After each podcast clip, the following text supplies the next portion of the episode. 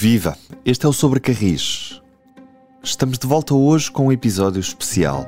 Há uns dias, o Carlos Cipriano esteve em Moçambique para conhecer o projeto da concessão do corredor de Macuse. Já lá vamos.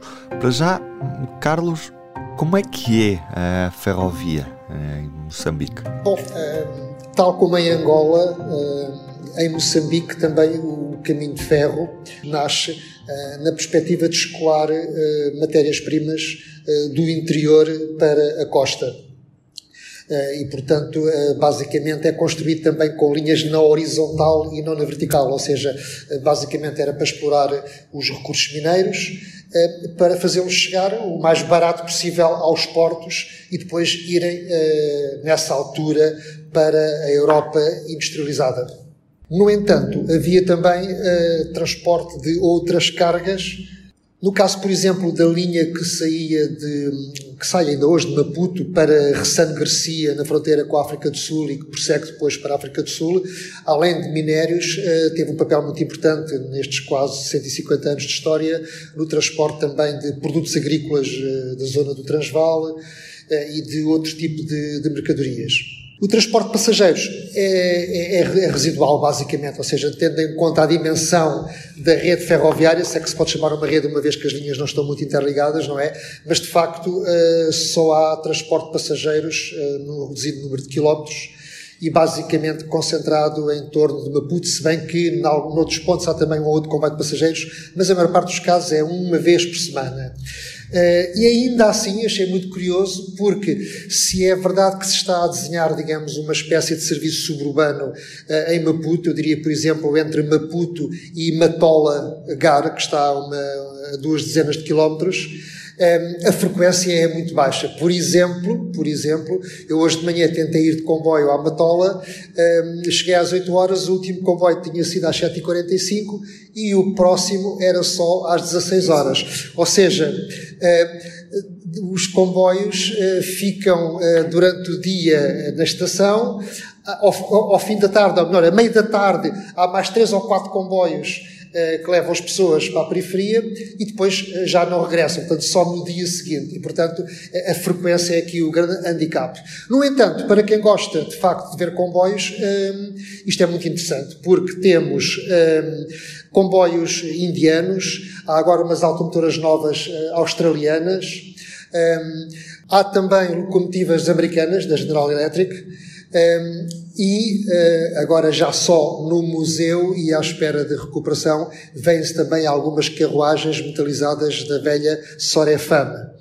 Já agora, o museu. O museu está na estação central de, de Maputo, que é considerada uma das, creio que 10 ou 20 mais bonitas estações ferroviárias do mundo. Aliás, um, a estação e o museu faz gala disso porque neste momento há uma grande exposição temporária no, na estação sobre eh, exatamente essas as, as, mais bonitas estações do mundo.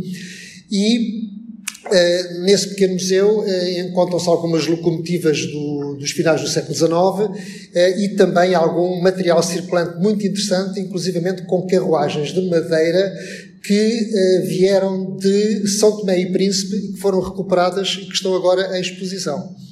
Por fim, só uma curiosidade é que o caminho de ferro foi tão importante em Moçambique que esteve na origem da própria constituição do transporte rodoviário, do transporte de carga por rodovia, que rebatia sempre nos corredores ferroviários, e é o Estado, através dos caminhos de ferro, que constrói essas empresas de, de, de caminhonagem, de rodovia.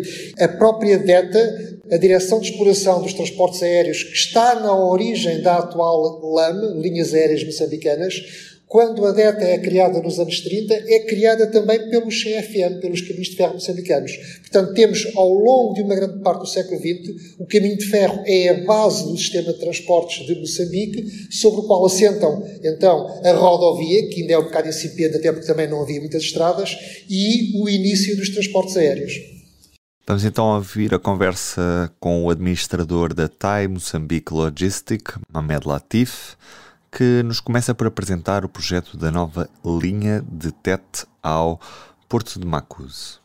O projeto é, é, é conhecido como o Corredor de Macuse, portanto, que engloba a construção em Greenfield de raiz de uma linha férrea que vai de Chitima, na província de Tete, até ao porto de Macuse, cerca de 620 km de ferrovia e a construção de um, de um porto de águas profundas em Macuse.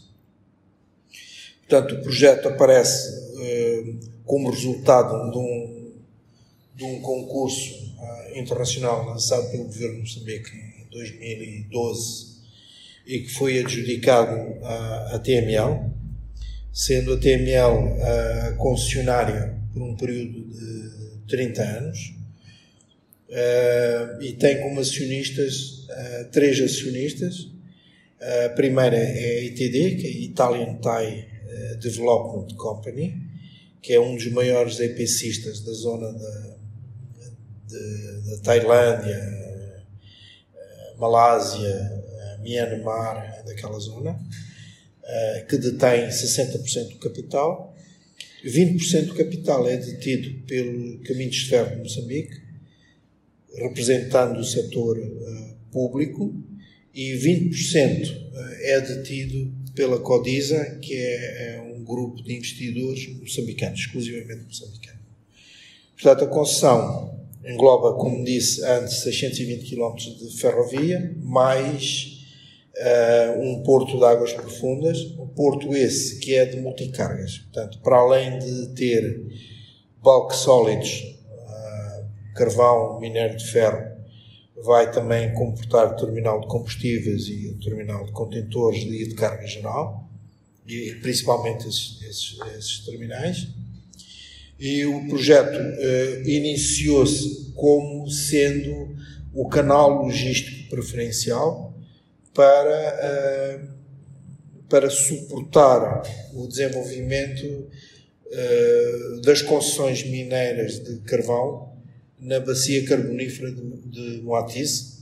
Bacia essa que tem um potencial calculado em eh, para cima de 20 bilhões de toneladas, sendo que a maior parte do carvão, ou o carvão mais apetecível, é o carvão de coque, para a produção do aço. Estando hoje em dia o carvão tão mal visto e tendo em conta as o novo paradigma à luz das, da, da, questão das alterações climáticas. Este projeto, que já tem uns anos, data de, já agora... O projeto data de 2013, okay. portanto a concessão é de 2013, a concessão é, IPPP. Já prepararam antes? Mas que foi preparado e, entretanto, foi, foi renegociado com o governo. Foi preparado há, quase 20 anos, basicamente. É? Sim, sim, Pronto. este projeto... E há 20 anos atrás eh, estas questões não eram tão acutilantes como são hoje. Exatamente. A pergunta que eu faço é, é como justifica um investimento de 3,7 mil milhões de euros que está ancorado no transporte de uma carga hoje considerada maldita, que é o carvão. Sim, de facto, isso, isso foi, foi um dos problemas que nós temos vindo a equacionar, até pelas dificuldades de financiamento. Uh, porém, é, é, é, preciso ver que, que uh, países como a Índia e a China uh, mantêm o carvão ainda como um meio preferencial de produção de energia. Apesar do carvão, da maior parte, do carvão mais apetecível de, de, da bacia de Moatize ser o carvão de coca, para a produção do aço. Eh, é preciso notar que só a Índia, que nesta altura eh, produz eh, cerca de 150 milhões de toneladas de, de aço, tem um plano de crescimento de produção de aço nos próximos 10 anos de mais de 200 milhões de toneladas de, de produção de aço. Uh, o que significa na prática que uh, a Índia, só a Índia vai precisar de cerca de. Uh, o crescimento em termos de necessidade de carvão de corpo é para cima de, de 180 milhões de toneladas, só para acomodar o crescimento do, do, da produção do aço. Então o carvão é mais considerado no fabrico de aço e betão e não na questão térmica para produzir eletricidade? Correto. Eh, é de facto eh, uma das aplicações, e nós em Moçambique também temos esse carvão, que é o carvão térmico, que para além da produção de, de, de, de energia elétrica, uh, também tem uh, aplicação para outros fins e a necessidade da Índia também uh, acresce também para a produção de cimento, ou seja, países que estão com um crescimento económico e têm uma pressão grande na construção civil, eh, são necessariamente com altos consumidores de carvão, não só do carvão de coque, mas também do carvão térmico. Okay. Uh, acresce aqui também que, no caso particular da Índia, uh, o desafio que eles têm também é que, uh, nesta altura, têm um, um, um, estão a sofrer de, de um aumento de, de procura de, de, de eletricidade e as próprias centrais térmicas nesta altura, na Índia, estão pressionadas para aumentar a produção uh, de energia.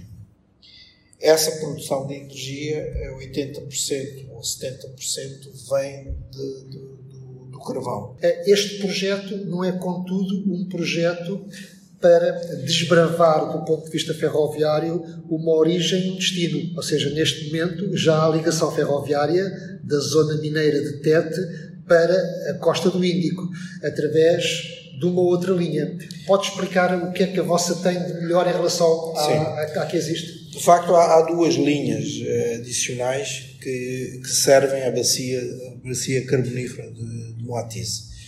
Uh, a primeira é uma linha que é detida pela Eisval, que entretanto foi comprada pela Vulcan, que é uma empresa indiana, que tem centro ao grupo Jindal. É uma linha que tem 920 km até o oceano, passando pelo Malawi, sai de Tete, entra pelo Malawi e depois torna a entrar em, em Moçambique. Uh, e depois uh, faz mais ou menos mais 700 km até chegar ao Porto de Nacala. O Porto de Nacala é um porto uh, esplêndido do ponto de vista de, de navegabilidade, é um, um porto natural com águas profundas. Contudo, a ferrovia, para chegar a Nacala, é uma ferrovia que são mais ou menos 912 km. Quanto tempo demora o comboio a fazer o percurso? E, é, e, é, e, tem um, um, turnaround mais ou menos de, de 4 dias, porque são 912 km. É? e, portanto, o tempo, uh, o, o turnaround time o tempo de rotação é muito elevado, o que tem um impacto também no número de material circulante, com um impacto muito grande também no consumo de combustível. É? De modo que uh, a tarifa uh, logística também é demasiado alta. Por outro Quanto lado. Quanto é que isso poderia ficar encurtado se o transporte fosse feito pela linha que pretendem construir? A, a, linha que pretendemos construir, se considerarmos de, de Tete, porque a linha, no nosso caso, sai, de, sai do Porto, uh, é Macuse, e vai a Moatize, e depois atravessa o rio Zambeze e vai até a localidade de Estima. A linha tem mais ou menos 620 km na sua extensão total. Contudo, a partir de Moatize, que é de onde sai a linha de Nacala, são 490 km. No nosso caso, nós estamos a desenhar a linha para uh, uma linha uh, especificamente de carga, com uma tonelagem uh, por eixo da ordem dos, das 30, 30 toneladas por eixo. Se bem que no, carvão só é possível fazer 26 toneladas por eixo. Mas como temos 490 km e é uma linha de, de carga pesada com 26, 30 toneladas por eixo, é possível ter uma tarifa uh, bem mais competitiva, enquanto que na Cala se pratica uma tarifa entre ferrovia e porto que eu estimo na ordem dos 54, 56 dólares uh, por tonelada. No, no, na, linha de, na linha de Macusa, nossa, uh, o nosso modelo financeiro aponta para uma tarifa de 25 a 30 dólares por tonelada, Uh, incluindo a tarifa ferroviária e a tarifa portuária. Mas nesse caso vocês vão fazer concorrência à, à, outra empresa que está a operar na outra linha? Não, não vamos, porque é assim, porque a, a outra linha uh, é uma linha de utilização uh, exclusiva da Vulcan, neste caso. Só a Vulcan é que utiliza essa linha. a capacidade máxima dessa linha, nesta altura, está calculada em 18 milhões de toneladas e pelos números que nos têm chegado, que têm que ser aferidos, a Vulcan, nesta altura, está a exportar cerca de 1,2 milhões de toneladas por mês, que dá mais ou menos 14 milhões de toneladas por ano. Então, estamos a chegar ao limite da capacidade. A vossa linha, o que for transportar, é carga que neste momento não está a ser explorada nem transportada. Exatamente. Exatamente. É carga, é carga adicional. Okay. A carga adicional, é óbvio, obviamente vai haver alguma movimentação, essencialmente um outro corredor, que é o corredor da linha de Sena, uh, que sai de, de, de Moatiz e vai até o Porto da. É uma linha que tem mais ou menos 590 km, é uma linha uh, também uh, de 20 toneladas por eixo, com alguns problemas de, de circulação, uh, por causa de, de, problemas de drenagem e de passagens hidráulicas, mas sofre de um grande problema que é a servitude do, do Porto da Beira. Porque o Porto da Beira é um, é um porto uh, que não é com que permite um calado grande de, de navios. Normalmente só permite uh, navios da classe Andimax e para o carvão, eh, de um modo geral, eh, não podem ser eh, carregados acima das 39 mil toneladas. Portanto, não há dúvidas sobre a viabilidade desta linha. A viabilidade, porque é assim, quando nós olhamos para a viabilidade eh, económica e financeira e dado as restrições de financiamento que nós temos tido nesta altura, uh, não pode assentar exclusivamente no carvão. Portanto, uh, por outro lado, esta linha tem, tem uma vantagem acrescida, é que uh, está muito próximo da, das fronteiras da Zâmbia, está muito próximo da fronteira do Zimbábue e está muito próximo de, de servir o Malawi. Portanto, para além de, de, servir o carvão, vai ter uma função de também servir uh, o Interland, porque nesta altura uh, há, há, uma necessidade muito grande do lado do Zimbábue de exportação de minério de ferro, que não pode ser uh, escoado através do Porto da Beira, devido às limitações que já mencionei.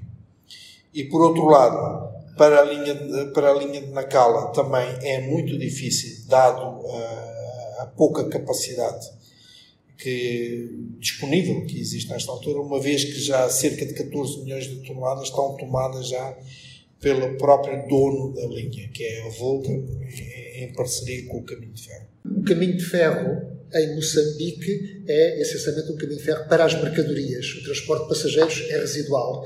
Qual é a relação dos moçambicanos com a ferrovia? É menos empática do que o que acontece na Europa, em que as pessoas são exigentes em relação à ferrovia? De facto, é um bocado assim, excetuando uh, aquilo que é uh, a ferrovia para a zona periférica das grandes cidades. Portanto, nós temos eh, uma concentração muito grande da população nas grandes cidades e esse é um problema que, que se tem agravado. E, e, e o próprio governo está a olhar para a ferrovia uh, na zona na zona de cintura de, de, das grandes cidades, porque é a ferrovia que poderá permitir resolver o problema da acessibilidade às cidades, retirando muita gente da, da da rodovia portanto, e, e, da estrada. Mas, de um modo geral e, e, e tradicionalmente, as ferrovias uh, em Moçambique foram todas desenhadas para servir o Interland, porque Moçambique tem cerca de 2.600 km de costa, está posicionado uh, como sendo uma plataforma logística marítima natural. Nós temos 2.700 km de costa, 2.600 km de costa, com três ou quatro grandes portos, e as ferrovias foram todas desenhadas para servir essencialmente o Interland, de Maputo para servir a, África do Sul, de Maputo para servir a Suazilândia, de Maputo para servir uh, o Zimbábue. Na Beira, uh, a mesma coisa, foi desenhada da Beira para servir o Malawi, da Beira para servir o Zimbábue e, curiosamente, também para servir a bacia carbonífera de Tete. E, e, a de Nacala também foi muito desenhada para servir o Malawi e também a zona de, de Lixinga. Que é de facto, quer dizer, olhando aqui para o mapa da ferrovia moçambicana, não há nenhuma linha que comece e acabe no território moçambicano. Não. Todas cruzam fronteiras. Sim, havia uma exceção que era a linha que saía de Climane, Porto Climane, que ia até Cuba. E essa linha, infelizmente, foi, foi desativada porque, eh, como o modelo financeiro assentava essencialmente em carga, e durante o período da guerra uh, deixou de haver muita produção, portanto a linha deixou de fazer sentido uh, e, foi, e foi desativada. Quantos quilómetros essa linha? Eram 140 quilómetros. A rede ferroviária moçambicana é basicamente a mesma que existia no tempo colonial? Não, há uma série de linhas que foram, uh, foram desativadas. Portanto, uh, linhas internas nós tínhamos do Xaixai até o Chibuto, se a memória não me falha, uh, e a Majacase, Chibuto e depois tínhamos uma outra linha que era que servia em Amban que vinha mais ou menos da zona de, de que era também uh, linhas de, para alguma carga local e também fazia carga de passageiros na zona centro era a linha de Climana Cuba também que foi entretanto desativada. Estas linhas internas foram, todas elas foram desativadas e, e há uma outra linha que servia a zona de, do açúcar de Chinavane e que saía de Chinavane e ia a Moamba e que depois ia para Maputo, mas que posteriormente foi desativada nos anos 90 eh, sendo uh, servida nesta altura pela linha de Chicola-Cola, a linha de Limpopo. Outra, outra pergunta, só para que os nossos ouvintes tenham uma ideia da dimensão do, daquilo que é a ferrovia moçambicana em termos, por exemplo, dos comboios. Os comboios de mercadorias têm que comprimento, por exemplo, os mais compridos aqui em Moçambique? Portanto, nós temos comboios demasiado compridos, portanto, na linha de Nacala temos comboios que podem ir até um quilómetro e 600 metros, com mais ou menos 120 vagões, uh, carregando cerca de 7.200 toneladas de carvão e é, e é puxada com quatro locomotivas diesel e elétricas de 4.500 horsepower cada. E, portanto, uh, isso é o, é, o, é o caso máximo. É? Na linha de cena, uh, a dimensão do, dos comboios é um pouco mais uh, reduzida, vão mais ou menos até 800 metros, tem eh, cerca de 43, o comboio típico são 43 uh, eh, vagões, com 2.600 toneladas de carvão. Uh, tipicamente tem duas locomotivas uh, diesel, diesel elétricas, com uh, 3.500 uh, horsepower 3.500 horsepower e excetuando um pequeno troço em que é preciso um helper mais, mais uma locomotiva. Portanto, de um modo geral, nos 590 km são duas locomotivas e, e 43 vagões. Estes corredores, na verdade, são corredores mineiros. São corredores mineiros, essencialmente. Uh, o pessoal é todos os caminhos de ferro de Moçambique ou recrutam o seu próprio pessoal? E os meios pertencem ao CFM ou são das próprias empresas mineiras, as locomotivas e os vagões? Uh, varia. Uh, nesta, nesta, altura, na linha de Nacala, os meios circulantes são todos uh, da concessionária, da Vulcan, neste caso, que foi comprada a, a Val. e na linha, na linha de cena, a maior parte dos materiais circulantes pertencem às próprias mineradoras. Nesta altura, o caminho de ferro está a dotar de capacidade e está uh, também a oferecer uh, capacidade de transporte uh, às mineradoras existentes. mas é um misto. A maior, a maior parte do parque de material circulante pertence às mineradoras. Quando era portuguesa, a atual Maputo chegou a ter uma rede de carros elétricos? Há algum plano para os recuperar? há vários projetos que a gente estou a falar, não temos ainda a informação de como é que eles vão evoluir uh, nesse sentido. Uh, há um, há uma, um, um, investidor interessado na construção de um, um metro de superfície uh, para a cidade de. Qual é a empresa? De, nesta altura ainda não tenho, não tenho a confirmação dos investidores. Uh, mas há, há, estudos a serem feitos neste sentido Uh, e também uh, havia um estudo para, para fazer os corredores de, de autocarros. Os corredores de Metrobus. É o metro, Metrobus. Corredores de autocarros para, para servir a periferia da cidade. Eu sou o Ruben Martins e este episódio contou com o Carlos Cipriano e com o Diogo Ferreira Nunes. Até ao próximo episódio, que fica prometido é já nesta semana. Até lá o público fica no ouvido.